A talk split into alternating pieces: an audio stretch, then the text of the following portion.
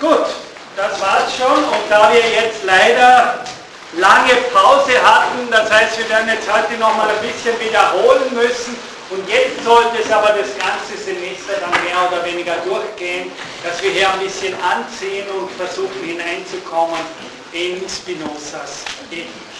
Ja?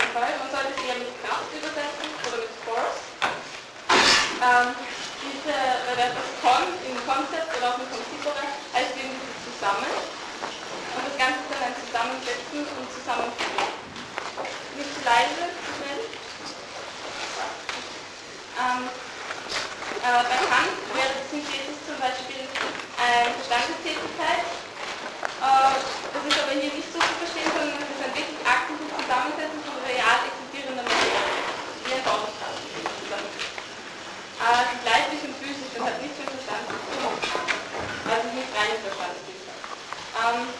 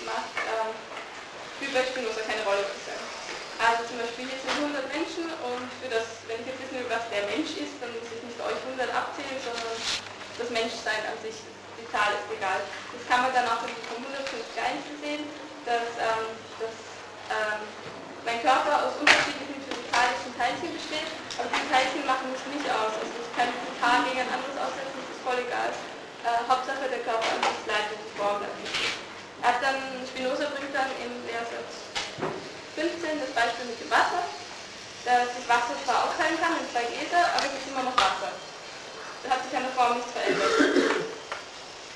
Ähm, das Entscheidende ist eben sind nicht die Partikel, sondern wie die Partikel zur Form gemacht werden. Also diese Information, die sozusagen dahinter steht. Ähm, äh, der, also Beispiel war dann Spinoza, also Oehler gesagt hat, Spinoza macht keinen Unterschied zwischen einer Organtransplantation. Das ist ich wurscht. das ist mir egal. Ähm, die einzelnen Teile sind unwichtig, Hauptsache der Konatus und der Selbsterhaltungstrieb bleibt etwas so erhalten wie ähm, Heidegger zum Beispiel sagt, dieser Konatus ist etwas, der, würde ich sagen, das ist etwas, das liest. Also der Konatus, oder ich sage jetzt Kraftbegriff, das ist glaube ich leicht verständlich, ist eine konzipierende Synthesis, da haben wir gesagt am Anfang, äh, und der holt sich einfach alles, was er braucht. Das heißt, die Form ist schon eine Hülle, aber jetzt nicht so, dass ich sage, die Form diesem Tisch grenzt sich ab von allem anderen, sondern der Tisch braucht natürlich die Materie, um zu existieren, aber an sich ist es die Form an sich, die diese Partikel an sich zieht. Ja, vielleicht eher die Gewichte. Und ähm, also ein, ein, ein Wesen hat keine Form, die Form ist ein Prinzip, alles von außen her greift, an sich zieht und die Form dadurch gestaltet, generiert, regeneriert, am erhält. Ähm, äh, Spinoza sagt zum Beispiel, dass materielle Substanz aus Teilchen besteht, besteht und doch unteilbar ist. Mache jetzt zwei Beispiele, erstes mit dem Wasser und dann kommen wir zu Gott, das ist so einfacher. Also ich kann Wasser eben aufteilen auf zwei Gläser, immer noch Wasser.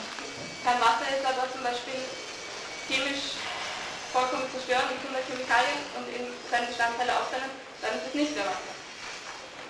Ähm, dann hat es aber nur die Form verloren. Wenn ich diese einzelnen Teile von Wasser jetzt wieder in ein Medium tue und dazu diesen Diasakchorismus hinzufüge, also diese Kraft, sich selber wieder Form anzunehmen, die Formkraft, dann wird sich zu 100% wieder Wasser entwickeln, sagt der Löw. Und ähm, äh, jetzt hat Spinoza das Problem, dass ähm, in allem angegriffen Gott kann doch nicht Materie sein und Gott ist nur geistig und Materie ist vergänglich und teilbar. Das stimmt nicht. Weil ähm, dieser Dualismus von Leib und Seele und Materie und Göttlichkeit, das ist für ihn überhaupt kein Widerspruch. Das ist für ihn ganz logisch eigentlich. Ähm, die Form ist diese bildende Kraft und sie ist eben auch Gott finden. Ähm, und erst dieses Ausgreifen, das Begehren, da gibt es ja viele schöne Begriffe, ähm, das streckt sich in weltweit in den Kosmos, also äh, Kosmos das kommt später, in die ganze Welt hinaus und holt sich halt das, was es will und formt sich. Ähm, also kann man das zum Beispiel auch, wie Deleuze sagt, ähm, nicht auf einen Ort an sich reduzieren. Die Form. Die Form hat keinen Ort. Die Materie hat Ort, aber die Form nicht. Ähm, Deleuze bringt jetzt ein sehr schönes Wort ein, nämlich Chaosmus. Das Cha dieser, dieses Chaosmus, das ist die Formkraft. Die Mischung aus Chaos und Kosmos. Also das Chaos ist die Unordnung, das ist die Welt, das ist die ganze Materie, die irgendwie ungeordnet herumführt. Ähm, und dann kommt der Kosmos wäre dann die Ordnung, das Ganze in Form gebracht. Und wer macht das? Die Formkraft, also der Kosmos. Ähm, Kosmos und Chaos ist auch wichtig zu sagen, sind nicht, zuerst war die Unordnung, dann kam und hat die Ordnung gebracht, oder andersrum, zuerst war die Ordnung, dann ist alles den Bach untergegangen. Das ist nicht so, das ist ein Wechselspiel, es ist immer Chaos und, und Chaos und Kosmos und Chaos muss stiftet sozusagen. Ja, ähm, der Deleuze zum Beispiel verteidigt auch die Gemeindegriffe und wird dafür von den Idealisten kritisiert. Ähm, aber das sind keine allgemeinen Begriffe, das sind keine Definitionen, an die wir uns starr halten müssen. Ein Gemeinbegriff ist für ihn, würde das ganz modern sagen, zum Beispiel die Formel für Wasser H2O. Diese Formel ist eine allgemeingültige Wahrheit, die wird immer stimmen, egal wie Wasser da ist. Wenn wir nochmal anfangen, zurückgehen zu Gott. Ähm, es gibt nicht viel, was wir wissen können. Eigentlich wirklich nicht sehr viel, aber Gott ist das Einzige, das wir uns sicher sein können. Warum? Also wir existieren. Weil wenn wir nicht existieren, könnten wir uns die Frage stellen, ob wir existieren oder nicht. Ähm, deshalb muss irgendetwas Existierendes sein. Und dieses Existierende, was ist, darf keine Grenzen haben. Und deshalb muss Gott notwendigerweise existieren weil der Begriff Gott aber so problematisch ist, können wir auch sagen, das Sein an sich. Und ähm, gab dann auch den Pantheismusvorwurf gegen Spinoza, weil er sagt, alle Dinge sind in Gott. Aber kann ich auch sagen, ich bin in Gott, weil ich bin im Sein, wenn wir das wieder philosophisch aussehen. Wir sind, alle Dinge sind im Sein. Äh, wo sonst, weil es kann ja eben nicht außerhalb des Seins sein. Das soll man, ja, kann man schwer beweisen, dass etwas außerhalb vom Sein ist, dass etwas nicht ist. Das, das, geht, das geht nicht ja, Derrida sagt dann, geht, dann weiter noch zur Immanenz. Immanenz ist ja auch ein sehr wichtiger Begriff, dass zum Beispiel unsere Ahnen uns immer sind. Äh, die Fluchtgeschichte, die Prägung, wie wir aussehen, wie wir erzogen werden, all das. Ähm, das wäre aber zum Beispiel keine Immanenz, das wäre mehr so ein Modus, keine, keine so Form. In dieser Modus existiert nicht notwendigerweise zum Beispiel, weil ich existiere nicht notwendigerweise, ich existiere nur, wenn Mut existiert, das wird aber auch nicht notwendigerweise existiert. Aber dieser Modus wird auch auf eine gewisse Art und Weise tragen. Diese Art und Weise ist wiederum ein Prozess der Immanenz, die sich hier nicht ganz recht. Gut.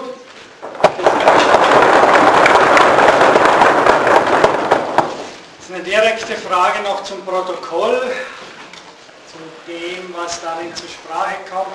Ich vielleicht noch ein paar wichtige Ergänzungen mache. Eben, Deleuze spricht daher in Bezug auf Formprinzipien immer vom Begriff der Kraft.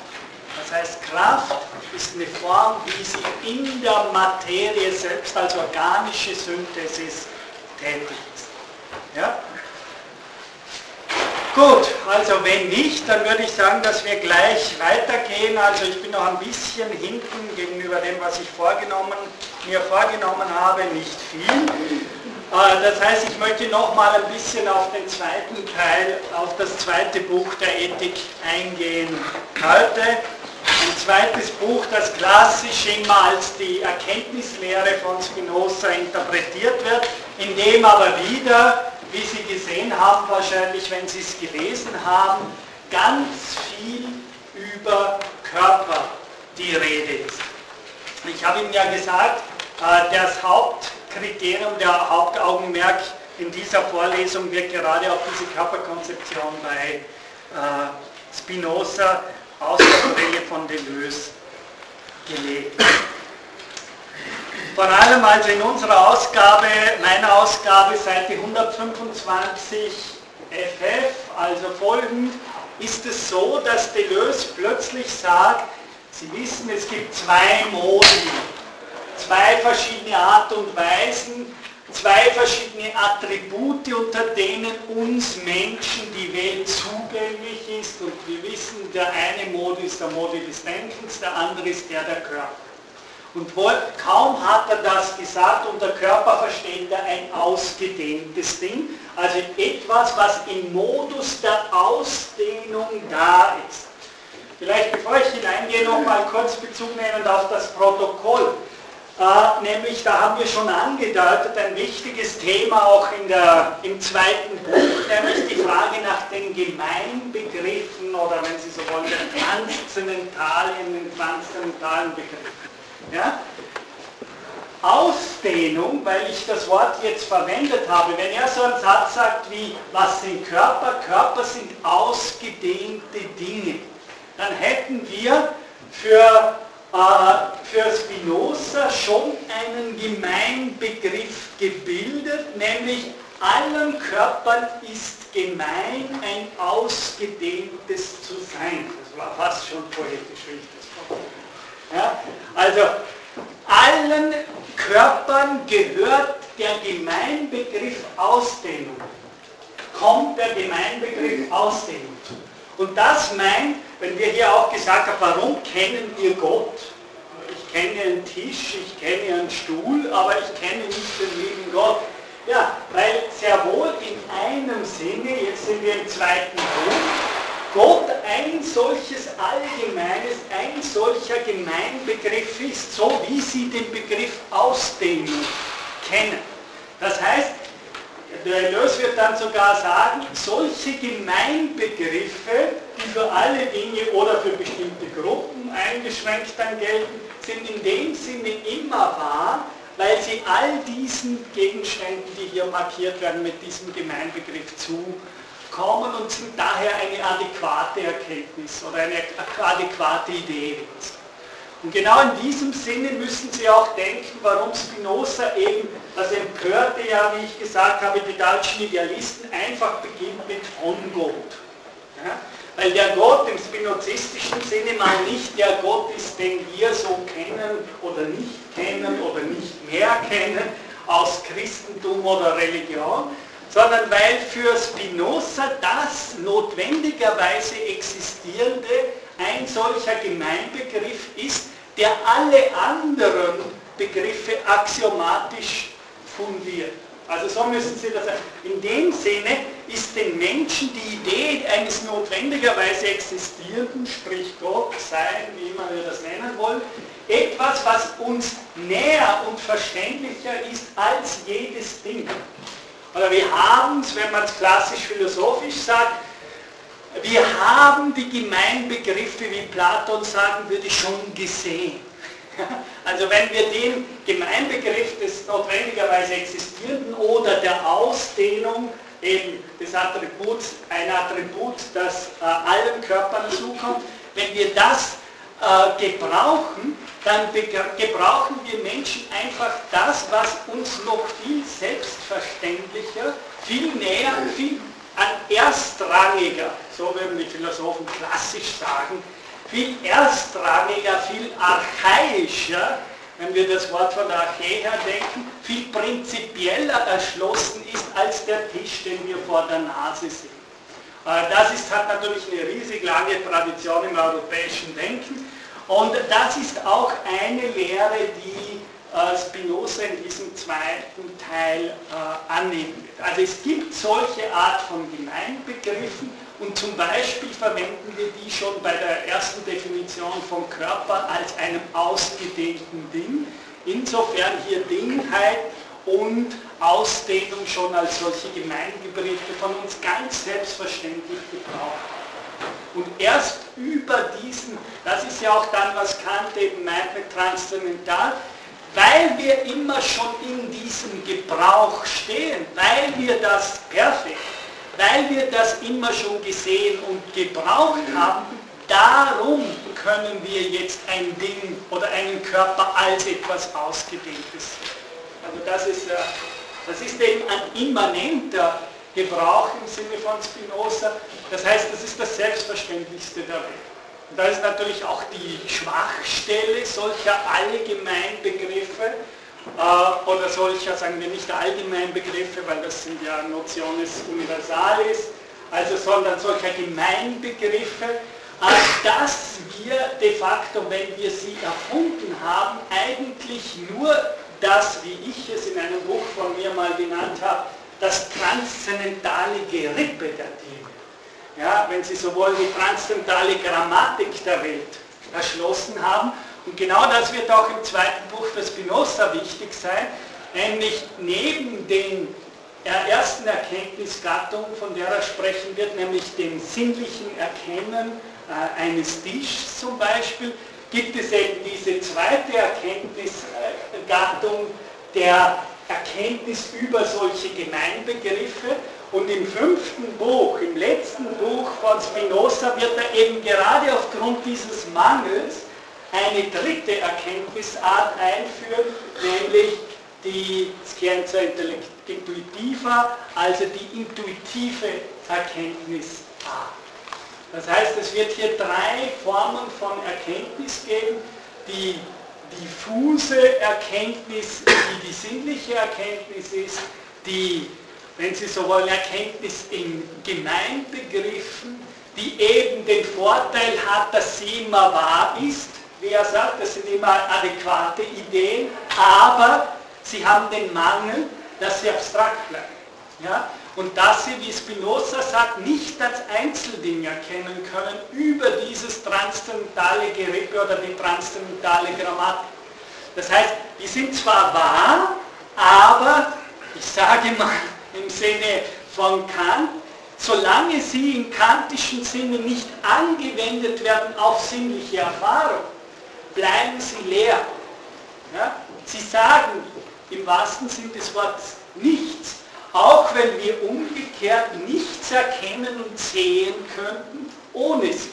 Ja? Das ist immer das alte Dilemma äh, in der klassischen äh, europäischen Tradition, dass wir denen einen Vorrang gegenüber der sinnlichen Erkenntnis geben. Lesen Sie eben meine Lieblingsstellen aus der Kritik der reinen Vernunft, Kants Deduktion der reinen Verstandesbegriffe, also das Schematismusproblem, war genau diese Fragen hier, die ich hier kurz expliziere, äh, erörtert, nämlich, dass beide etwas Positives haben, wenn Sie so wollen, sowohl die erste Erkenntnis sagt, die sinnliche, weil die ist immer konkret. Äh, aber eben sie ist diffus im Sinne von Spinoza. Sie ist konkret, aber leider diffus. Und die andere ist abstrakt, aber leider adäquat. Also wenn Sie so wollen, die ist, die ist adäquat, aber leider abstrakt. Und daher kommt dann im fünften Buch eben die klassische Auflösung, das wird noch ein bisschen dauern, wo er dann sagen wird, das, was wir de facto brauchen, ist eine Scientia intuitiva, die die Welt subspecie eternitatis also unter der Perspektive der Unendlichkeit, sprich rational erkennt, gleichzeitig aber auch intuitiv. Und das heißt ja, müssen Sie immer sagen, intuitiv heißt, wir sind jetzt bei der Kenntnislehre von Spinoza, heißt zumindest zwei Traditionen dieses Begriffs zu berücksichtigen. Ja, es gibt hier die Traditionslinie von intuitiv im Sinne von Kant, sage ich mal, und von Bergson. Ja? Das heißt, die eine, da heißt intuitiv, für Kant heißt intuitiv nichts anderes als anschauen. Ja? Das hat nichts mit intuitiv zu tun, sondern das meint einfach so viel, ich habe eine sinnliche Anschauung von einem Gegenstand. Oder das, was Husserl dann originär gegeben sagen würde. Ja? Das heißt nichts anderes, Kant heißt Intuition anschaulich so viel als, aha, jetzt habe ich dieses Blatt intuitiv, das heißt nur anschaulich vor mir. Ja, es ist mir über die Anschauung selbst originär gegeben. Also hier haben wir eine Tradition, die nichts zu tun hat mit dem, was wir lebensweltlich unter intuitiv verstehen. Das lebensweltlich Intuitive à la Bergson zum Beispiel meint eben eine ganz andere Weise, überhaupt intuitiv eine Erkenntnis zu generieren.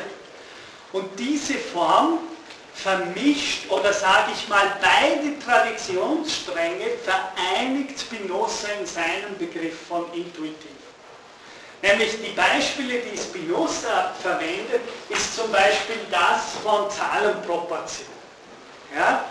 Das heißt, ich habe eine Zahl 2 und 4, dann habe ich eine zweite Zahl 4 und 8. Ja? Und jetzt sage ich 2, 4, also 2 und 4, 4 und 8 und jetzt habe ich 8 und 16, genau, ganz nett. Das heißt, es ist interessant, dass Spinoza sagt, Sie haben jetzt intuitiv die Zahl 16 erkannt. Ja? Und Sie haben, das heißt bei Spinoza heißt intuitiv so viel, Sie haben die Proportion begriffen und können jetzt eine Serie, wie Deleuze sagen würde, eine Serie oder Reihe unendlich ergänzen. Ja? Das heißt, Spinoza nimmt, und das ist wichtig für intuitive Erkenntnisse im mathematisch-geometrischen Sinne, ja? das heißt, sie haben eine Proportion erkannt und können eigentlich jetzt diese Proportion unendlich weiterbilden. Sie können eine unendliche Reihe von Zahlen bilden, ohne dass sie sozusagen natürlich diese Unendlichkeit in einem empirischen Sinne zu einem Ende bringen. Und wir könnten diese serielle Erweiterung unendlich weiterführen. Da, da gibt es übrigens ganz spannende äh, Gedanken sage ich Ihnen nur bei Aristoteles in der Physik genau in Bezug auf solche imaginäre äh, Zahlen. Das ist ja ganz spannend, ich gebe Ihnen das nur als Lesehinweis hier mit. Nämlich es ist ja ganz spannend, dass wir zwar jetzt diese Zahlenreihe imaginär permanent in konkreten, wie die Mathematiker sagen, in diskrete Werte überführen können. Also wir können immer noch neue Werte, eben, immer der nächste ist zweimal so groß wie der andere. Ja? Und jetzt kann ich konkrete Werte angehen und das Ganze geht unendlich weiter. Und ein riesiges Problem der klassischen Tradition war ist, das ist ja ganz sel seltsam. Das heißt, wir können eine unendliche Reihe immer nur imaginär virtuell realisieren. Denn es gibt keine letzte Zahl in so einer ich kann, wo immer ich da hinkomme, kann ich natürlich jetzt wieder mit 2 multiplizieren.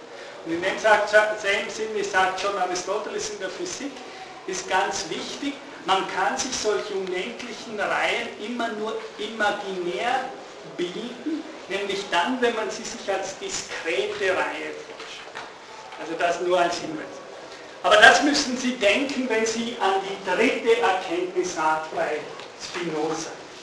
Das heißt, Sie haben etwas, was gegeben ist, Sie erkennen die Essenz, wie Spinoza sagt, Sie erkennen die Essenz dieser Sache, also zum Beispiel die Proportion dieser Zahlenreihe, und jetzt können Sie intuitiv, imaginär diese Zahlenreihe ins Unendliche weiter fortsetzen.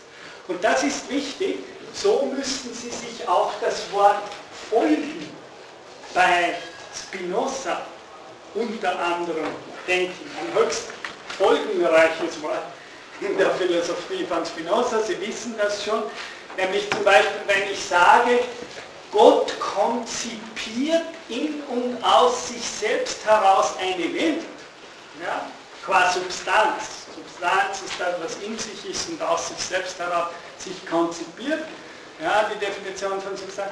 Wenn man sagt sozusagen, er ist es, der diese Welt aus sich heraus konzipiert, oder was Spinoza mit, äh, wie Deleuze mit Spinoza forcieren wird, der sich ausdrückt, dann ist eben dieser Ausdruck schon eine Folge.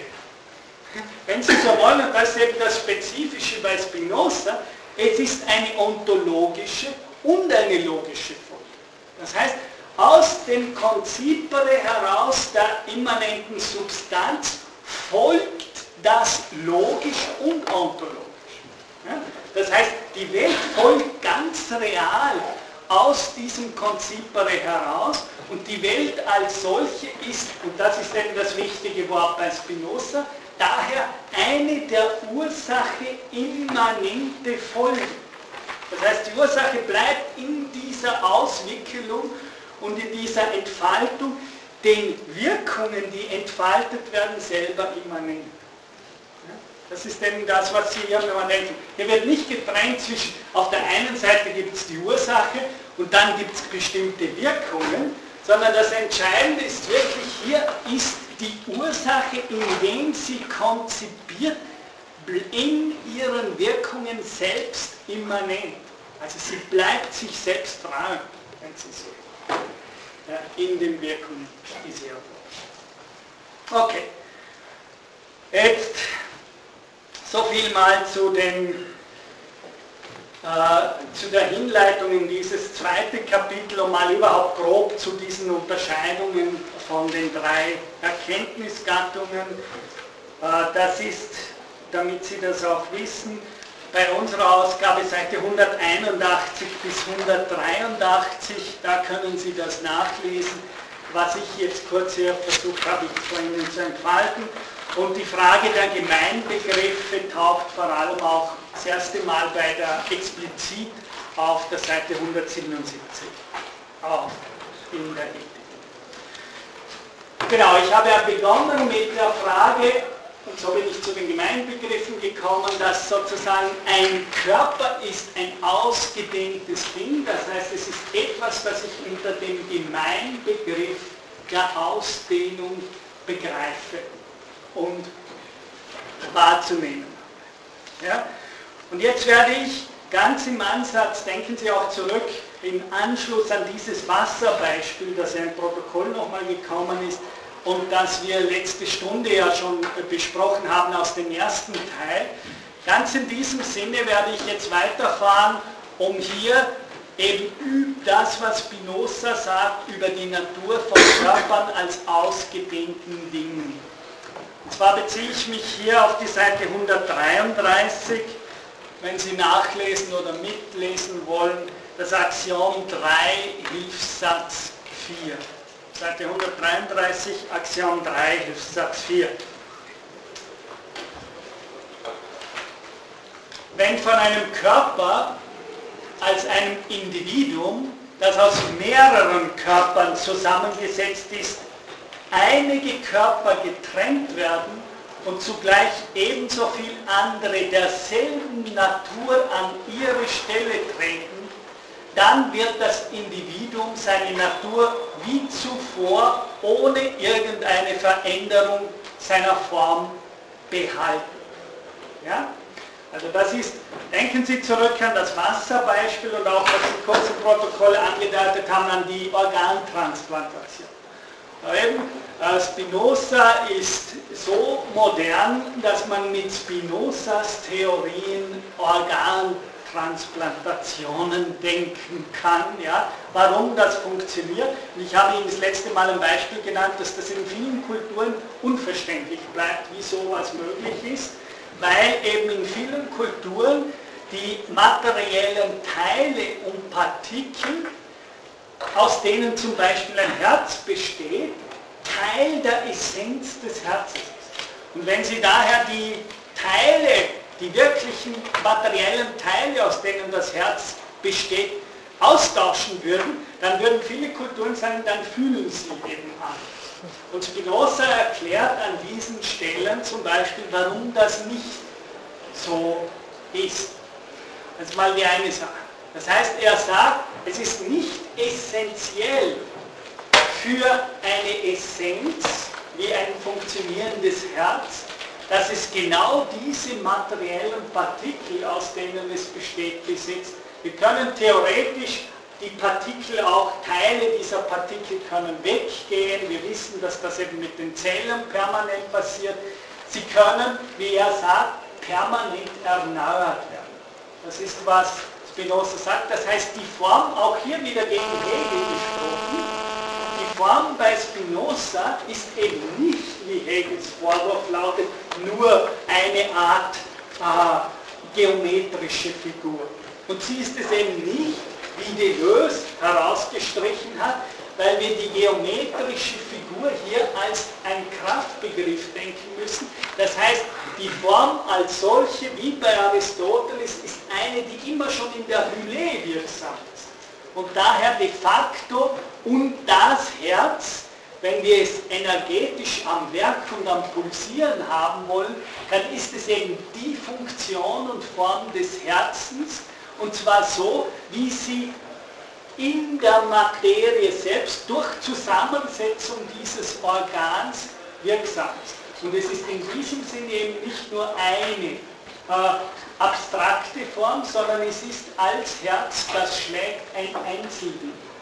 Und ich habe Ihnen schon gesagt, dass Spinoza sagen würde, die abstrakte Funktion des Herzens als solchen kann nicht die Essenz eines Einzeldings, so lautet ein Lehrsatz, erklären. Das heißt, umgekehrt aber ist, sagt Spinoza auch, nur wenn diese Partikel, diese Körperteile in der Tat die Funktion eines Herzens annehmen, also sich das Organ eines Herzens materiell ausbildet, nur dann hat die Form als solche im Sinne einer Kraft stattgefunden. Verstehen Sie? Also Sie, müssen, Sie dürfen in beide Seiten nicht reduzieren. Wenn ich rein nur nach Spinoza die Idee des Herzens definiere, dann brauche ich nicht das konkrete Herz, wenn das Herz als solche äh, eine wahre Definition vom Herzen ist. Das Herz aber, insofern es eine Essenz ist, die in der Idee selbst tätig ist, braucht natürlich eine bestimmte materielle, so haben sie früher immer gesagt, Gemengelage. War früher ganz wichtig. In vielen Sprachen hat es sogar einen eigenen Artikel für das gegeben. Also für ein Gemenge von mehreren Körpern, ja, dual und so weiter und so fort. Das heißt eine Gruppierung von materiellen Teilen. Ja. Und wenn Sie jetzt fragen, äh, wenn sozusagen das das Herz als ein Einzelding definiert wird, dann ist es eben nur ein Herz im Sinne Spinozas, wenn das wirkliche Herz die Definition von Herz, die Formel von Herz angenommen hat, diese Funktion materiell angenommen hat, aber die materielle Annahme ist nicht mehr Teil der Definition von Essenz. Verstehen Sie? Das ist genau dieser Mittelweg in der klassischen Tradition. In dem Sinne ist er Essentialist und er ist kein Essentialist. Also gegen Hegel nochmal gesagt heißt das daher, das Herz als Einzelding ist so lange in seiner Essenz, solange das Herz wirklich im Aufbau des Blutkreislaufes und seiner materiellen Organisation innerhalb eines Organismus seine Funktion, seine Essenz als Funktion, seine Essenz als Herz erfüllen. Ja? Und in dem Moment, wo es die in diese beiden Richtungen beginnt, die Funktionen nicht mehr zu erfüllen, in dem Moment hört das Herz langsam auf, ein Herz zu sein. Verstehen Sie? Das heißt aber auch, dass die Form des Herzes als Organ als solche angewiesen ist, permanent innerhalb einer materiellen Gemengenlage seine Funktion und sein Organ aufrechtzuerhalten. Und in diesem Sinne ist es ein permanentes Regenerieren der Form und ein dynamischer Prozess und nicht einfach nur eine statische Größe. Also das Herz im Organismus, wie es als Einzelding da ist, ist eben eine Form, die aber nur leben kann, oder wie Spinoza sagen wird, sich am Sein erhalten kann als Individuum, solange es die Fähigkeit hat, aus dieser materiellen Gemengelage heraus sich am Sein eben zu erhalten. Und das heißt, diese Form und ihre Funktion aufrechtzuerhalten. Also das wäre ein wichtiger Hinweis in Bezug auf das Verhältnis, wie Spinoza Essenz denkt, in welchem Verhältnis die Essenz zur materialen Organisation steht ja, und was es heißt, in diesem Zusammensein, das ist ein Wort, äh, das schon Aristoteles gebraucht, in diesem Zusammensein von Form und Hylä, von Form und Materie, sich so etwas wie Konatus, also der Wille des Individuums oder der Form, sich in der Materialität am Sein zu erhalten, zu denken.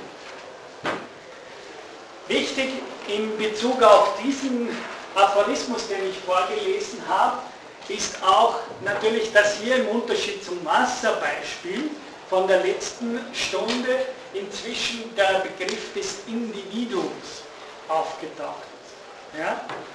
Dann wird das Individuum seine Natur wie zuvor ohne irgendeine Veränderung seiner Form behalten. Ja? Individuum heißt ja, wie Sie alle wissen, vom Wort her natürlich unteilbar. Ja? Nochmal, unteilbar kann aber für Spinoza nur die Essenz, also die Form sein eines Herzens. Ja? Denn selbst diese Form als solche realisiert sich ja nur in der Organisation einer materiellen Gemengelage. Das heißt, das Individuum ist nur insofern unteilbar, insofern das Herz in die Kraftorganisation dieses Organs hineingehört. Nicht natürlich auch im Sinne der Teile, aus denen das Herz selbst besteht, wenn Sie jetzt das Herz untersuchen. Das heißt, zum Beispiel chemisch untersuchen, aus welchen Molekülen etc. dieses äh, Organ besteht. Das heißt, das, was Spinoza an dieser Stelle sagt, ist, Individuum heißt immer schon ein Körper, insofern er aus einer Gemengelage oder aus einer Vielheit von Körpern zusammengesetzt ist. Also Sie dürfen sich hier nicht vom Wort Individuum täuschen lassen.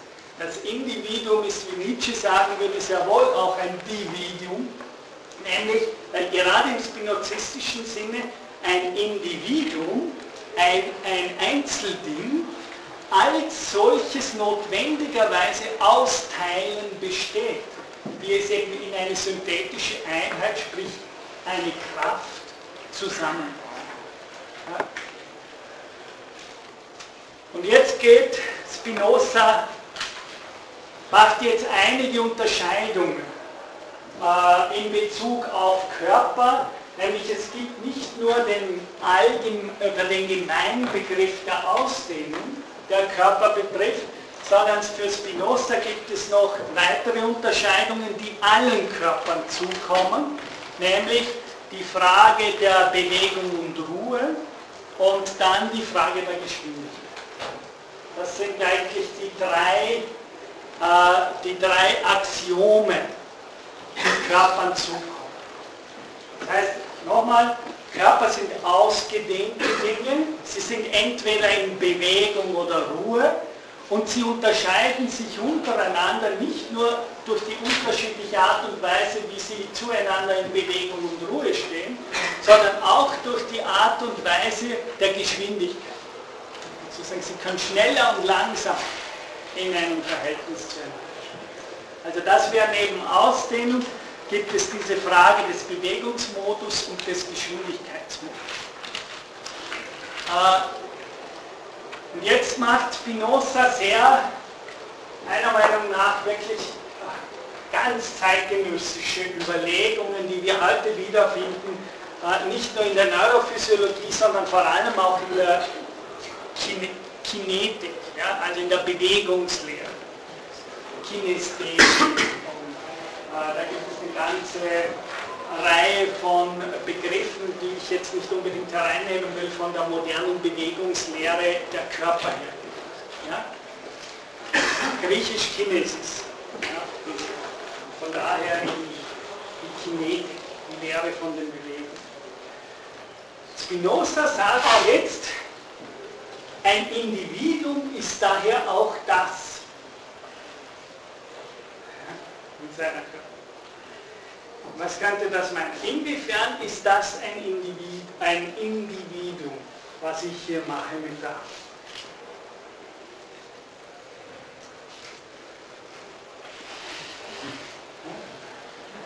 Dann denken Sie sich das mal durch als Philosoph, als Philosophin, was da alles passiert.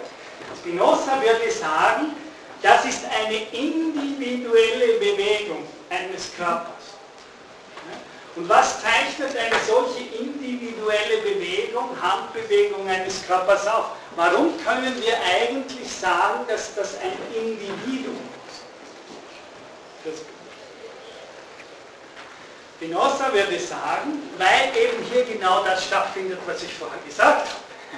Das heißt, Spinoza würde sagen, Natürlich können wir jetzt als Neurophysiologen hergehen und können sagen, ja, aber gut, das ist ja willkürlich, warum ist die Hand ein Individuum? Ich, äh, der Arm ein Individuum. Ich könnte ja genauso sagen, der Finger ist ein Individuum oder die Hand ist ein Individuum. Also wie komme ich überhaupt hier zu einer Einheit her? Und Spinoza würde sagen, weil er definiert als Individuum eben die Einheit, das Ensemble, um es marxistisch zu formulieren, das Ensemble, das im selben Sein einer bestimmten Bewegung von Teilen. Das heißt, Ensemble, Kraft sind wir, solange wir eine Bewegung sind, in der die Teile zusammenspielen und miteinander arbeiten. Ja? Also das ist natürlich auch die, wenn Sie so wollen, die Hintergrund soziale Dimension ist. Das heißt, Bewegung ist ein Individuum als solches, ist immer dort der Fall, wo ein ganzes Ensemble von Teilen an einem Bewegungsimpuls, an einer Kinesis partizipiert. Ja? Und weil, Sie denken Sie mal, wie viele Teile gleichzeitig jetzt zusammenarbeiten, wenn ich diese bewege. Ja? Die bilden ein Ensemble, wie Marx sagen würde, oder sie bilden, wie, äh, wie Spinoza sagen würde, eben ein Individuum. Sie sind selber als solche, sobald sie Teil, oder er, er, sagt, er sagt es auch so, oder drückt es auch so aus, dass er sagt, alle diese Teile nehmen jetzt an einer einzigen Ursache teil. Ist, wir müssen ja versuchen, diese scholastischen Terminologien ein bisschen herunterzukriegen, Ursache und Wirkung. Ja? Aber das ist ein Beispiel, das, eine, das heißt, da können wir ein bisschen erkennen, was Ursache und Wirkung bedeutet bei Spinoza. Er würde sagen, die Ursache ist dieser einheitliche Bewegungsimpuls. Und da die ganzen Partikel, Milliarden von Partikeln, sich diesem einen Bewegungsimpuls unterordnen, sozusagen diese Funktion übernehmen, wird diese eine Bewegung, obwohl sie aus Milliarden von kleinen Partikeln und Teilchen besteht, ein einziges Individuum. Und das ist eben, was Deleuze so stark macht. Es ist daher hier eine Definition von Einheit, die prima an den Kraftbegriff gebunden. Ja? Es ist immer eine Frage der Kraft, ob wir Individuen sind und nicht nur eine Frage des Begriffs. Wir können uns zwar den Begriff von Einheit bilden, aber wenn wir den Begriff von Einheit haben, dann haben wir noch nicht unbedingt die Einheit im Sinne der Kraft.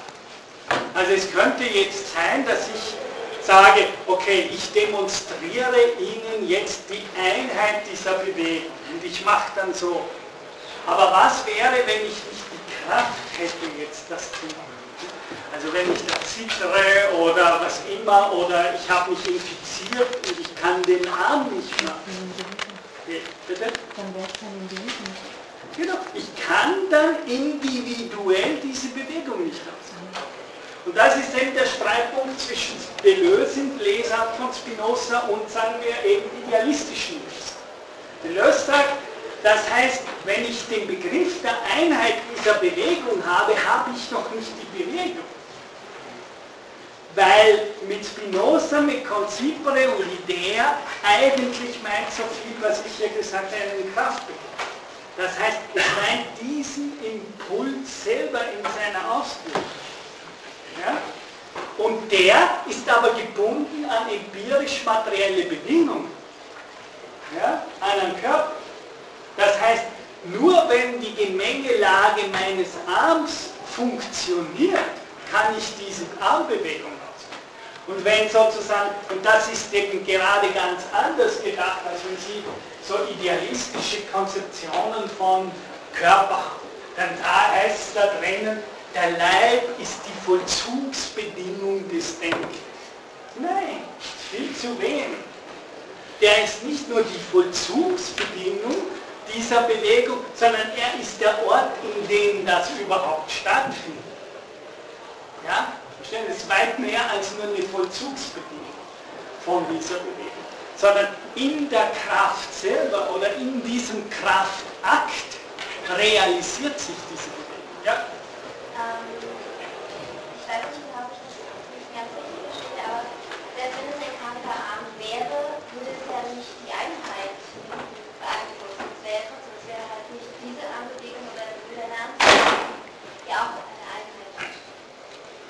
natürlich würde sozusagen ist die Frage, wie weit ich ihn bewegen kann. Aber das ist genau, was er sagen würde. Es würde in dem Moment eine Bewegung, die zum Beispiel stockt etc. Und das heißt, das wäre aber in dem Sinne, müsste man mit Spinozas und Nietzsche sagen, dass wir ein Individuum. Ja? Das heißt, hier ist ein hier ist ein Dividuum am Werk in dem Sinne, als dass hier die Einheit eine widerspenstige Einheit oder eine gestörte Einheit. Das ist von einem Ideal aus. Bitte? Geht nicht vom spezifischen der Bewegung des einen Körpers aus, sondern von einer Idealausführung eines Idealkörpers. Nein, das, das wäre zu kurz gesagt.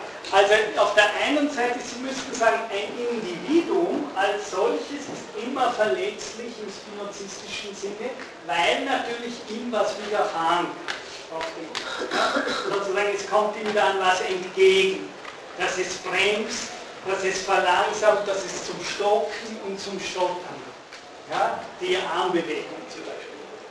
Was Deleuze sagen würde, ist, dass in dem Moment eben genau das ins Spiel kommt, was er eine Zersetzung des Individuums. Durch die Zersetzung des Individuums, und das ist natürlich urspinozistisch, ist es nie so, dass das Individuum als solches sich auflöst, sondern dass ein neues und anderes Individuum sich konstituiert. Das heißt, es ist ja so, dass diese ganzen Bewegungen als solche dann nicht äh, sich in nichts auflösen, sondern das ist ja genau das, was vor allem auch Deleuze im Sinne dieser chemischen Interpretation von Spinoza äh, sagen würde. Das heißt, da werden wir aber später dann dahin gehen, es gibt die Möglichkeit, dass diese Bewegung in sich, wie Spinoza sagen würde, vergiftet. Ja? Also sozusagen, es kann das Gift in diese Bewegung hineinkommen und in dem Moment, wo das Gift hineinkommt, ist das Individuum dabei, sich zu zersetzen und damit neue Individuen zu. Also sozusagen, es, es ist nie so, dass sich im spinozistischen Sinne das Individuum der Natur als solcher auflösen kann. Sondern, das ist auch eine der Betonungen, die Deleuze macht, dass meistens bei Spinoza, ich kann das dann vorlesen, wird gesagt, Spinoza lehrt die eine Substanz. Ja? Aber Deleuze sagt darauf, Spinoza lehrt nicht nur, und zwar gerade hier im zweiten Buch, er lehrt nicht nur die eine Substanz, sondern er lehrt auch, dass die Natur im Ganzen, sprich der Inbegriff aller Körper, die existieren, ein Individuum. Also es ist nicht nur die Substanz eines, sondern das gesamte Weltall als Inbegriff aller im Weltall existierenden Körper bildet notwendigerweise ein Individuum. Ein Individuum, das in unendlich vielen Teilen bewegt ist, eben genau im Sinne unterschiedliche Geschwindigkeiten, äh, unterschiedliche Dichtheit und Nichtdichtheit. Die Frage, die Sie jetzt natürlich zurechtstellen, ist, dass dieser Begriff, hier ist ein großer Unterschied von Deleuze, zu Spinoza, dass natürlich die klassische abendländische Philosophie, das ist übrigens genau auch noch der, äh, der Kraftbegriff von Leibniz, nicht nur von Spinoza, der klassische Begriff von Kraft ist in der abendländischen Metaphysik ist gerade diese Synthesis, Vereinigung von bestimmten Teilen im spinozistischen Sinne zu einem mehr oder weniger homogenen Individuen.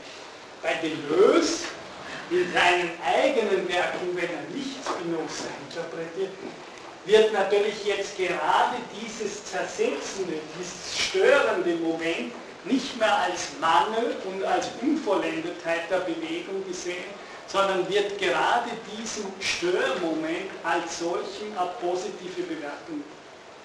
Aber das ist eben Deleuze, das ist nicht Spinoza. Spinoza ist das klar, das heißt, es ist die Einheitlichkeit des Impulses. Und in dem Sinne hat er natürlich, das ist ja auch, Sie müssen ja auch ein bisschen philosophiegeschichtlich denken, warum hat Spinoza so eine unglaubliche Rezeption im Marxismus? Also es gibt ja eine ganze Linke, die sich auf Spinoza beruft, und zwar eine marxistische. Und das ist, weil wir hier natürlich keinen Deleuzianischen, die kritisieren daher auch immer die Interpretation von Deleuze, äh, weil äh, die haben eben die klassische Vorstellung von Kraft ist eben die des, der mächtigen Organisation der Teile zu einer einzigen Schlagkraft, ja, zu einer geballten Kraft, die zuschlägt. Ja. Und das ist natürlich, wo, ich habe Ihnen ja am Anfang gesagt, Deleuze übernimmt viele Grundkonzeptionen von, von Spinoza, aber kehrt Spinoza in vielen Momenten auch um.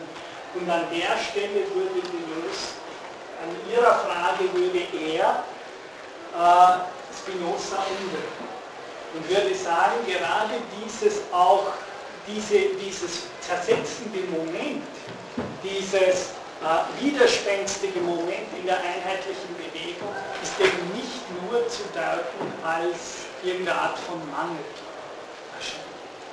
Aber das ist dann eben Deleuze, das ist nicht mehr Spinoza.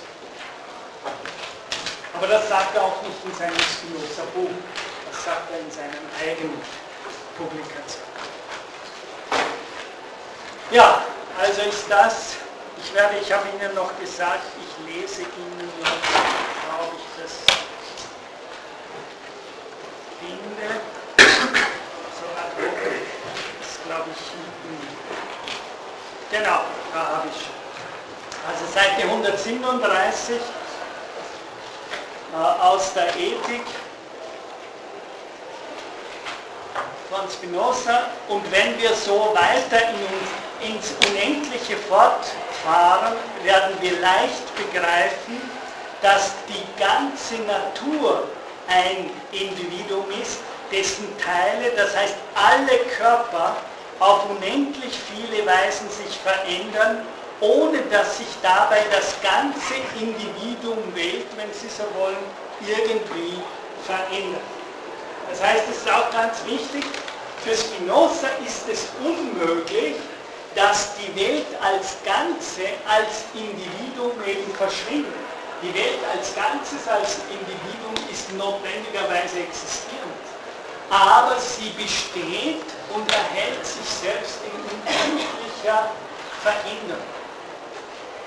Das ist ja auch Nochmal, das, ist, das sind ganz wichtig, hier an diesem Punkt ist meiner Meinung nach die Lesart von Deleuze ganz wichtig, wenn er sagt, Spinoza geht nicht nur aus von dem notwendigerweise Existierenden als einem allgemeinen Begriff, sondern Spinoza sagt, die gesamte, die gesamte Natur als solche ist ein Res Singularis. Das heißt, die ganze Natur, oder wenn Sie so wollen, das Sein ist uns auch gegeben als ein singuläres Etwas. Und dieses singuläre Etwas ist die Körperlichkeit des Weltalls in der Singularität seiner körperlichen Konstellation. Das ist ganz wichtig, weil sonst verstehen Sie diese. Das heißt, wir haben nicht nur einen Begriff von Sein. Das ist wichtig. Sondern die, das Sein als solches ist uns auch als Singularität gegeben, und zwar in der Summe der Körper einer Welt. Und damit ist das Sein nicht nur ein Abstraktum und etwas Allgemeines, sondern diese eine konkrete Welt in actu, in der wir selber in actu da sind. Darum betone ich ja immer, und lesen Sie sich die Ethik genau in diesem Sinne durch, dass Spinoza permanent spricht von dem Körper in actu. Das heißt, ich habe es Ihnen schon letzte Stunde gesagt, Spinoza geht nicht aus von einer möglichen Welt, er geht nicht aus von einem möglichen Gott, er geht nicht aus von einem möglicherweise notwendig existierenden, sondern er geht in actu von der Erfahrung aus, dass wir, weil wir leibhaftig in actu da sind, wir auch schon die Singularität des Seins in actu erfahren. Wir sind immer schon dem Gesamt aller Körper der Welt ausgesetzt. Und wenn da draußen in den Galaxien eventuell ganze Galaxien verschwinden und die mit der Zeit unsere Galaxie verschlucken, dann sieht man an dem Teil, dass vielleicht so eine Überlegung im Moment für uns auf der Erde irrelevant ist, dass wir aber de facto dem gesamten Kosmos in seinem Werden exponiert oder ausgesetzt sind. Und das heißt eben, wir sind als Körper in actu in eine Welt in actu gegeben. Und das heißt, in actu heißt, sie ist uns schon aktuell in ihrer Singularität gegeben. Und darum ist die Substanz nicht nur das eine in sich sein, sondern sie ist immer auch schon diese eine konkrete Welt, dieser Körper und dieser Körperkonstellation mit Geschwindigkeit, Bewegung äh, etc., in der wir in Aktu da sind. Das heißt, die Welt als Gesamt ist jetzt keine regulative Vernunftidee, sondern ein Erfahrungsinhalt oder ja, sicher, das ist natürlich genau ein wichtiger Ding. Das heißt, das ist nicht Kant und das ist nicht der Angelianismus. Das sage ich Ihnen. Das heißt, Sie haben hier die Welt nicht nur als eine regulative Idee, sondern Sie haben die Welt auch, wie eins zu eins in der Ethik steht, da als ein singuläres Individuum. Oder wenn Sie so wollen, das, was Spinoza hier sagt, ist ja genau das, was Schelling dann schon kannte und äh, äh, und Hegel vorwerfen will. Nämlich, dass er sagt, wir müssen ausgehen von der Definition des notwendigerweise Existierenden als einen einzigen. Schelling geht ja dann in der Spätphilosophie so weit, dass wir daher sagen müssen, weil er empirisch, weil Gott sozusagen auch in der Ausdehnung existiert, muss ihm das Attribut der Einzigkeit zufallen. Das heißt nicht nur, Gott ist einzigartig groß oder sowas, sondern das ist philosophisch zu denken. Das heißt, er ist uns erschlossen im Dasein in einer einzigartigen Konstellation.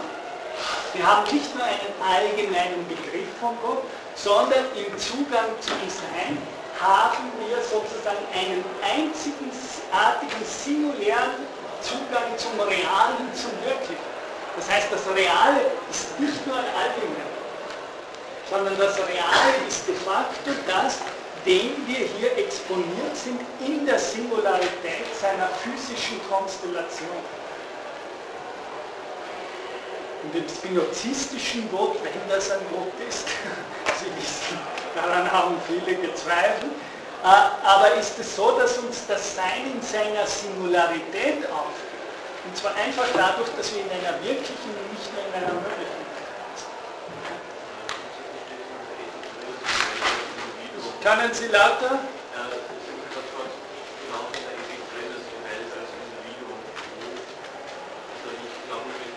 Da, wo ich es gerade vorgelesen habe, Seite 117. Ja? Also Seite 100, ah, Entschuldigung, Seite 137, zweiter Teil. Ja?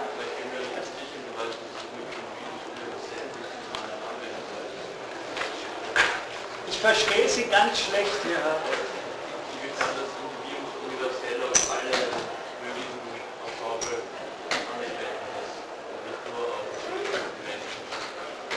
Das Wort Individuum, eben darum habe ich ja das heute erweitert in diese Richtung.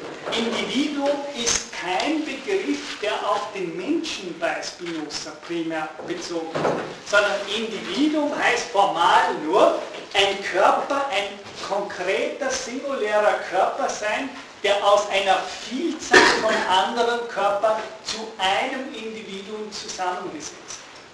Ja? Und diese Definition von Individuum betrifft nicht nur den Menschen als Individuum, sondern es betrifft sogar den gesamten Kosmos als Individuum. Weil offensichtlich auch die Gesamtheit von Welt aus so einer solchen Synthesis von Körpern äh, besteht. Also das war Seite 137. Ja? Gibt es dazu von Ihnen noch eine Frage, sonst ich, lese ich noch einige Postulate. Ja? Ähm, folgt nicht aus dem Ganzen eigentlich, dass es so eine Erkenntnis eigentlich gar nicht gibt, wenn wir vom Gott ausgehen, beziehungsweise wenn ich äh, erkenne, dass ich konzipiere, konzipiere ich dann schon wieder. Insofern bin ich nicht ständig am Produzieren und das ist ein ganz ein ganz anderes Licht auf den Philosophen bzw. auf Erkenntnis überhaupt, oder? Das hat Spinoza so auch verstanden, dass er hier ein ganz anderes Licht auf ganz viele, äh, viele andere Traditionen des Denkens wirft. Eben nochmal, natürlich, sie sind im Denken, das sagt der Spinoza gleich am Anfang, gerade wo er fragt, was ist sozusagen dieses Attribut des Denkens, sagt er ja, das Denken ist primär ein Tätigsein und ein Konzipieren. Kommt der Philosoph dann irgendwie in eine ziemlich absurde Lage? Weil er, er ist ja, also ich meine, wir lösen etwas ja das Problem des Ausdrucks, so wie ich das verstehe. Nicht? Weil es gibt ja, es gibt nur das Aus, sich ausdrücken und äh, das ist ja ziemlich, ziemlich paradox. Und, und der Philosoph ja quasi immer an einer Grenze oder immer, immer in einer Spannung. Aber kann man die überhaupt aushalten? Und was für eine Spannung? Gibt es da noch was zu sagen? Ja, natürlich. Also ich, ich habe noch nicht ganz den Punkt Ihrer Frage verstanden. Ich bleibe auch so. Also Sie müssen ja, das sage ich ja, das Rätsel ist das Konzipien ja, und das Ausdrücken, das Prima. Ja, das ist das große Rätsel. Und alles liegt eigentlich daran, wie wir diese zwei Wörter bei Spinoza interpretieren. Das ist ja genau, was du wirst. Also auf das kommt es drauf an. Sie dürfen aber nie, wenn wir hier das Wort konzipieren stark machen, das natürlich den Begriff des Konzepts und damit das Begreifen involviert, aber eben nicht nur. Dann dürfen Sie nicht den zweiten Aspekt der Definition von Substanz vergessen, nämlich das In sich sein. Die paradoxe Bewegung, äh, Derrida sagt, das, hat das schön formuliert mal als Teleopoiesis oder sogar dann noch erweitert in alter Teleopoiesis. Das heißt, Derrida ein bisschen, und ich finde, er sagt da was schön Spinozistisches, wenn er sagt, den spinozistischen Gott, den müssen wir wirklich so irgendwie vorstellen, dass der einfach irgendwo wie der Buddha sitzt. Der hat,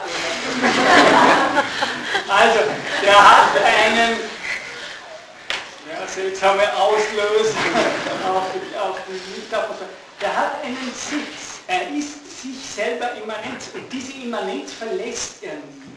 Ja? Da gibt es wirklich sowas wie den Buddha unter dem Baum. da gibt es ein, natürlich nicht als menschliche Person, sondern ein ontologisches Prinzip.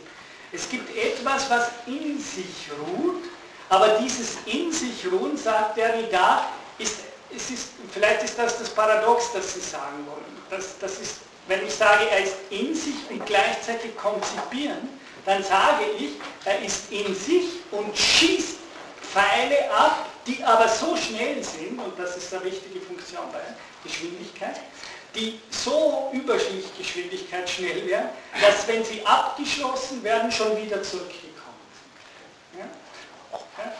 Das ist das Fallbeispiel, das der Reda zum Beispiel in seiner Politik in der Freundschaft verwendet. Das heißt, es ist eine Art In sich sein, das permanent wirkt, aber in dem die Wirkung, wenn sie hinausgeht, auch schon wieder bei sich zurückgeht. Und dass damit eine seltsame Form des Konzipieren und Tätigseins bedeutet, in der das Tätigsein, die Ausdehnung, zugleich ein Zurückkehren und ein In sich. Das heißt, Sie dürfen nie das Besondere an Spinoza, das wirklich Besondere ist ja, dass Spinoza sagt, ich kann, ich kenne kein besseres Bild, ich kann nur das Lichtbeispiel wiederholen, dass wenn das Licht sich ausdehnt, es gleichzeitig in den Raum der Immanenz zurückgeht. Das heißt, es ist der Ausdruck zugleich auch ein in sich bleiben, ja sogar um es dynamischer zu denken, es ist das Ausdrücken auch gleichzeitig ein in sich gehen und sich in sich selbst zurückziehen. Das ist die Schwierigkeit. Aber die Schwierigkeit fordert uns gleich am Anfang zu denken, wenn wir Substanzen. Das heißt, es ist eine, natürlich fällt einem da auch gleich Aristoteles ein, zwölfte Buch und, und, und. Aber es hat was zu tun, dass da natürlich eine Form von Unbewegtem bewegt. Sehr wohl am Werk. Nur nicht der aristotelische im Sinne, dass diese Bewegung über eine Teleologie und eine Zweckursache läuft. Ja? Gott ruht nicht in sich im Sinne eines sich demiurgischen äh, Zwecke und Ziele realisieren, sondern bei Spinoza muss man das, da, wenn ich radikaler wie bei Aristoteles denke, es ist ein, der da sagt schon, es ist ein Pfeil, der, wenn er weggeschossen wird, schon wieder bei einem da ist. Und diese, diese Schwierigkeit zu denken, ne, Deleuze sagt ja immer wieder, hier wird gedacht eine unendliche Geschwindigkeit. Also das, worauf im fünften Buch, das ist ja die Deleuze, das fünfte Buch denkt das Denken als eine unendliche Geschwindigkeit. Also das Denken ist schneller als das Licht. Und das Denken in dem Sinne ist etwas, was von sich ausgeht, aber während es von sich ausgeht, schon wieder bei sich zurückgekommen. Äh, das ist das Fantastische für die Deleuze, was uns in einigen Wochen begegnen wird, nämlich im fünften Buch. Dass hier gedacht wird, eine unendliche Geschwindigkeit. Und bei Deleuze geht äh, bei Spinoza Deleuze, nennen wir es mal so, ist es ja dann so, dass eben diese Geschwindigkeitsverhältnisse die eigentlichen Unterschiede in der Materie. Das heißt, wenn Sie so sagen, äh, was ist der Unterschied zwischen Licht und Schall? Es ist eine unterschiedliche Geschwindigkeit derselben Energie. Ist dieselbe Energie, nur in unterschiedlichen äh, Verdichtungen und daher Geschwindigkeitsverhältnissen. Und ich sage Ihnen nur, dem können wir uns nur annähern, sage ich immer, indem ich dieses Beispiel Schauen Sie mal, wie lange Sie brauchen, wenn Sie von hier nach Hause gehen zu ihm. Ja? Sie werden sehen, wie viel Energie Sie da brauchen, wenn Sie mal da zu Fuß, 20 Minuten oder eine halbe Stunde. Ja? Und jetzt denken Sie sich, dass das Licht in dem 21 achtmal um die Erde geht. Und dann sehen Sie Geschwindigkeitsverhältnis. Dass wir heute ein Problem, an dem wir ja heute stehen, und das ist ganz spinozistisch, warum liest man Spinoza? Ist, dass uns natürlich die modernen Medien ganz genau auf diese Geschwindigkeitsfragen bringen. Wir haben offensichtlich unsere Lebenswelt, und das heißt unser so gewordener Körper, wie wir ihn als Menschen heute haben, hat Geschwindigkeiten, wo eben 4 km/h pro Stunde. Wenn jemand ganz schnell ist, dann könnte er vielleicht 30 km/h pro Stunde zusammen. Aber wir haben es in der Technik, die wir hier alle benutzen, wenn wir ins Internet gehen, mit völlig anderen Geschwindigkeitsverhältnissen. Und das ist was, was man von Spinoza lernen kann. Das heißt, ich behaupte, wenn man lange genug sich Spinoza und seine wahnsinnigen Modelle von Geschwindigkeitsunterschieden, wenn man hier die Materie hauptsächlich als ein Geschwindigkeitsproblem sieht, wie er das sieht, ja, äh, und das Problem der Ausdehnung, das ist ja Ausdehnung, heißt ja schon, wie schnell dehnt sich was aus. Sie dürfen sich Ausdehnung, das ist ja Nummer eins. Ja, das ist der Fluch, dass wir lange euklidische griechische Philosophie haben. Ja, darum tun wir uns da so schwer und ich sage an der Stelle immer, darum tun sich die Inder mit zum Beispiel aus ihren äh, Systemen heraus viel leichter mit der Technologie von heute, auch wenn sie sie nicht erfunden haben. Ja. Äh, das heißt, die große Frage, die sich hier ergibt, ist die, dass die Materie als solches nicht mehr vom Formprinzip der Griechen her zu denken ist. Wir kommen nicht mehr durch mit einer Geometrie, die euklidisch ist. Und ich behaupte, dass Spinoza, jetzt sage ich was Heideggerianisches, also ganz Schlechtes, ohne dass er das selber gewusst hat, dabei war, aus der euklidischen Geometrie auszusteigen. Was hier vorgelegt wird in der Ethik ist zwar eine Geometrie, aber er ist überall an den Rändern dabei, diese Geometrie und Raumvorstellung zu. Und er verlässt sie vor allem gegenüber seiner Materiekonzeption, die nichts mehr zu tun hat mit irgendeinem empiristischen Modell von irgendwelchen Klumpen, die da, atomaren Klumpen, die da in der Welt herum sind, sondern die was, wie Deleuze völlig richtig sagt, dass hier werden Flugkräfte die Ethik ist eine einzige Ethik, in der es darum geht, die Flugkräfte der Materie zu entdecken. Aber das ist, wenn man so will, Deleuze. Vielleicht mehr Deleuze als Spinoza. Aber ich glaube trotzdem, dass er hier was ganz Wesentliches erkannt hat. Und Deleuze konnte das erkennen, weil wir durch die modernen Medien schon mitten dabei sind an dieser Entfesselung der Geschwindigkeit denen wir stehen. Das ist für mich auch wichtig, also wenn Sie Ethik von Spinoza lesen, es geht natürlich immer auch darum, dass Sie mit der Zeit lernen, aus einem solchen Buch irgendeine Art Referenz zu Ihrem Leben zu finden. Und es macht nun einen Unterschied. Sie müssen sich das wieder und wieder vorstellen, ob ich mit 4 km/h durch die Welt gehe oder ob ich mit Lichtgeschwindigkeit durchs Weltall macht einen Unterschied.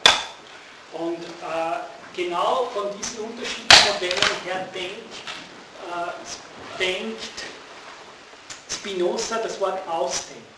Das heißt, Sie dürfen sich ausdehnen nie als eine statische Größe. Ausdehnung ist nicht euklidisch so lang, so breit hin und her, sondern das ist im wahrsten Sinn des Wortes bei Spinoza ein Tätigkeitsfundament. Die Ausdehnung selbst ist im Begriff, sich auszudehnen. Und in diesem Inbegriffsein, sich auszudehnen, lichtet sich Und zwar mit unterschiedlichsten Geschwindigkeiten. Viele Körper sind ganz langsam und träge und andere Körper, die zischen und fliegen dahin. Und er würde sagen, von diesen Geschwindigkeitsdifferenzen her muss die unterschiedliche Qualität der Körper betrachten. Also sie sind immer ich werde noch ein paar, ganz kurz, ein paar Sachen aus den Postulaten, Seite 139 vorlesen. Ich hoffe, die erklären sich inzwischen ein bisschen auch durch das, was ich gesagt habe. Erstes Postulat heißt, Seite 139, der menschliche Körper ist aus sehr vielen Individuen zusammengesetzt, von denen jedes seinerseits äußerst komplex ist. Das heißt, er würde sagen, unsere Persönlichkeit ist wirklich eine aus ganz vielen komplexen Individuen zusammengesetzte Person. Das führt ja dann Deleuze dazu, dass er sagt, ich bin viel. Der berühmte Satz von Deleuze, wir sind viel. Weil sozusagen jedes Organ in uns sehr wohl eine Form von Individuum. Und dann, gerade weil dieses alles Individuen sind, können sie sich auch verselbstständigen. Kann sich eine Zelle verselbstständigen. Und ein eigenes Individuum, weil es nicht mehr Teil der Gesamtsynthesis ist in einem Körper. Zweites Postulat. Von den Individuen, die den menschlichen Körper zusammensetzen, sind einige flüssig, andere weich und wieder andere hart. Das ist vielleicht ganz, also kommt jetzt in die Elemente. Ja, also es gibt flüssige, harte Dinge. Vielleicht eine Sache noch zum Schluss zum Anmerken. Das ist wichtig, dieses zweite Postulat für die Gedächtnislehre von Spinoza. Denn Spinoza wird, das können Sie nachlesen, dann sagen, ja, stellen Sie sich vor, wie funktioniert das eigentlich mit dem Gedächtnis? Ja, ich, äh, Peter und Paul sehen sich, sagen irgendwas, der Paul geht weg und jetzt erinnert sich der Peter in Abwesenheit von Paul an irgendwas, was sie gesagt hat. Wie funktioniert das? Solange beide gemeinsam im Raum sind, wird Peter und Paul voneinander auch physisch affiziert. Ja? Das heißt, sie sind sich selber physisch gegenwärtig und kommunizieren leibhaftig, wie wir sagen. Wenn aber der Peter gegangen ist, wie kann sich der Paul noch an den Peter und das Gesagte erinnern? Und jetzt kommt diese Elementenlehre ins Spiel, nämlich er wird sagen, während die miteinander kommuniziert haben, war es auch so, dass bestimmte, also Körperprozesse stattgefunden haben, in der weiche Teile regelmäßig an die harten angeschlagen haben. Und durch dieses Anschlagen, Sie können sich vorstellen, wie das Cliff von einem Ozean, ja, die Wellen schlagen da immer da und hinterlassen natürlich an dem Cliff Spuren. Ja. Und diese Spuren, die sie hinterlassen haben, die sind jetzt eingeschrieben in meinem Körper, auch wenn der Peter weg ist im Bauch. Ja. Und wenn er sich erinnert, dann meldet sich diese Erinnerungsspur als Emotion. Ich habe Ihnen ganz am Anfang gesagt, schon Emotion heißt wörtlich gesehen Kinesis, Bewegung. Hat noch nichts mit Affektivität zu tun. Sondern es meint nur, dass der Impuls kommt. Die Erinnerung kommt hoch. Und sie kommt hoch als eine solche eingeritzte, wenn Sie so wollen, Spur, die ich in meinem Körper leibhaftig habe, während der andere weg ist. Und diese sozusagen Erinnerungsspur ist es, die die weichen Teile durch das Hinklätschen auf harte Teile hinterlassen in dem harten Klein, weil dort ist es jetzt archiviert, das ist ja wichtig. Sozusagen, Sie brauchen einen harten Teil, der das konserviert. Der weiche Teil, der würde das ja verlieren, die Spur. Aber wenn, wenn der Weiche auf den Harten, dann lässt er sozusagen in dem solche Spuren hinter sich. Und das ist die Möglichkeit, wie wir in Abwesenheit, weil in uns anwesend in der eigenen Körperlichkeit eine Art Erinnerungsspur sich eingeschrieben hat. Und das ist wirklich ein physischer Prozess. Wenn diese Erinnerungsrille gestört würde physisch, dann kommt es zu einer Blockade und ich kann mich nicht. Das heißt, Spinoza ist in diesem Sinne Neurophysiologe, auch wenn auf sehr einfachen simplen Art, aber er hat hier eine materielle Gedächtnistheorie. Das ist die Erklärung dann, wie es auch zu Gedächtnis und zur Imaginationskraft kommt. Das heißt, zur, äh, zum imaginären Bezug auf Gegenstände, die ich erfahren habe, die aber gleichzeitig abwesend sind. Gut, in diesem Sinne, gute Erinnerungsspuren hoffe ich, die Sie mitnehmen von der Folge.